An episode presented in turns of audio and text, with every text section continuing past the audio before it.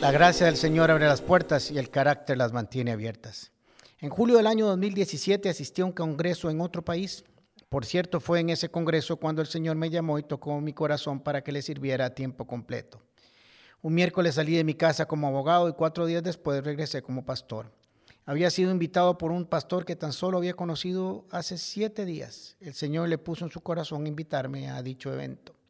Ahora entiendo que todo era un plan de Dios. Yo no pagué el boleto, no pagué el hotel, no reservé el vehículo, no pagué el congreso, ni siquiera me registré. Todo me llegó como caído del cielo. De verdad que alguien quería que yo asistiera a ese congreso. Hay un dicho popular que dice, la piedra que está para el perro, ni aunque le se meta el cafetale, y ese perrito fui yo. no hubo forma de quitarme el llamamiento. Pues bien, llegué un miércoles como a las 3 de la tarde al aeropuerto, me estaba esperando un funcionario del Congreso para llevarme al hotel me entregó la documentación que faltaba y me dijo, lo espero hoy a las 7 y 30, búsqueme porque tengo un asiento especial para usted. Por muchas razones, entre ellas que tengo una cuñada que vive en ese país, conocía muy bien la ciudad. Llegué al auditorio y empezó el evento, nunca había estado en un congreso como ese. Era impresionante, no estaba acostumbrado a lo que estaba viendo, pero a eso había ido a aprender.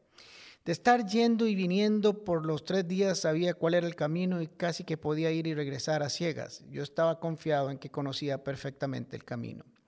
Pero el viernes sucedió algo inesperado. Terminó la sesión, creo que serían como las 10 o 10 y 30 de la noche. Salí del auditorio, me monté en el auto, estaba lloviendo a cántaros, empecé a bajar, estábamos en la zona alta de la ciudad y de pronto me encuentro con un tránsito lento y muchas patrullas estaban desviando a todos los vehículos debido a un derrumbe en la vía. No había nada que hacer, tenía que tomar un camino totalmente desconocido para mí. Había poca visibilidad, llovía torrencialmente y era un lugar difícil para ubicarme. Me dije, tranquilo Alejandro, siga a todos los demás vehículos, seguro que ellos van para abajo y para el centro de la ciudad. Pero eso funcionó por un rato, porque como íbamos bajando, se iban quedando cada vez menos carros hasta que prácticamente estaba yo solo en la carretera. No había casi nadie a quien seguir, las calles estaban oscuras y desoladas. Llegaba a los semáforos, abría la ventana un poquito porque llovía muchísimo para pedir información a otros vehículos, pero nadie me oía y no querían ni siquiera abrir las ventanas porque era un torrencial aguacero. Es más, ni me ponían atención. Así que entré en un poco en pánico, no sabía dónde estaba, no tenía la menor idea, nadie me atendía y no quería detenerme en ningún lugar para ver dónde y qué estaba haciendo en esa carretera o en ese camino. Cada vez me gustaba menos por dónde transitaba. Comencé a preocuparme de verdad y eso cuesta mucho en mí en estos casos. Así que bueno, a pedir ayuda y auxilio, dije. Le pedí ayuda al Señor, me puse a orar y le dije, Señor, Tú me trajiste hasta aquí con un propósito, de eso estoy seguro. Ayúdame a regresar a mi hotel. Todo melodramático le dije, no me trajiste aquí a morir. Nadie me estaba matando, por cierto. Estaba detenido en un semáforo buscando algo que me ayudara a ubicarme y en ese momento se detiene un vehículo a mi lado. Vuelvo a ver y fue como una iluminación celestial. En el vidrio trasero de ese carro tenía un rótulo gigante que decía Pastor fulano de tal, Costa Rica y la bandera de nuestro país. Si hubiéramos tenido ejército hubiera oído el himno y pensado que alguien me había mandado a rescatar. Pero no, yo conocía a ese pastor, es amigo mío, en el avión habíamos estado conversando y me dijo en cuál hotel estaba. Estaba muy cerca del mío. Vi ese rótulo, vi ese carro y dije, este es el ángel que me enviaron para guiarme. Así que me puse al corte detrás de él, no le quité la mirada hasta que ingresó al hotel donde iban y yo sabía que el mío estaba cerca.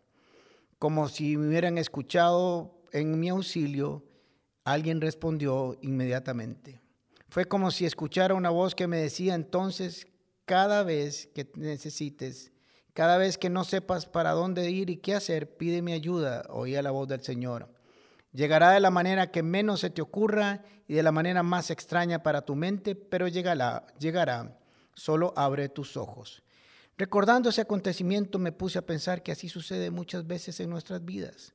Creemos que tenemos todo bajo control y que conocemos el camino y que todo lo sabemos y que sabemos dónde ir y para dónde ir y cómo agarrar sin necesitar ayuda.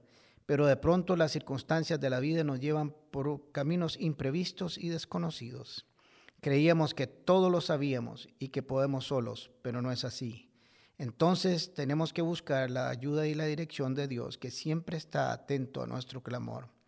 Cuando Israel estaba saliendo de Egipto, ellos no conocían el camino, pero la palabra de Dios nos dice en Éxodo capítulo 13, en ningún momento Dios los dejó solos de día los guiaba mediante una nube en forma de columna y de noche les alumbraba el camino como una columna de fuego.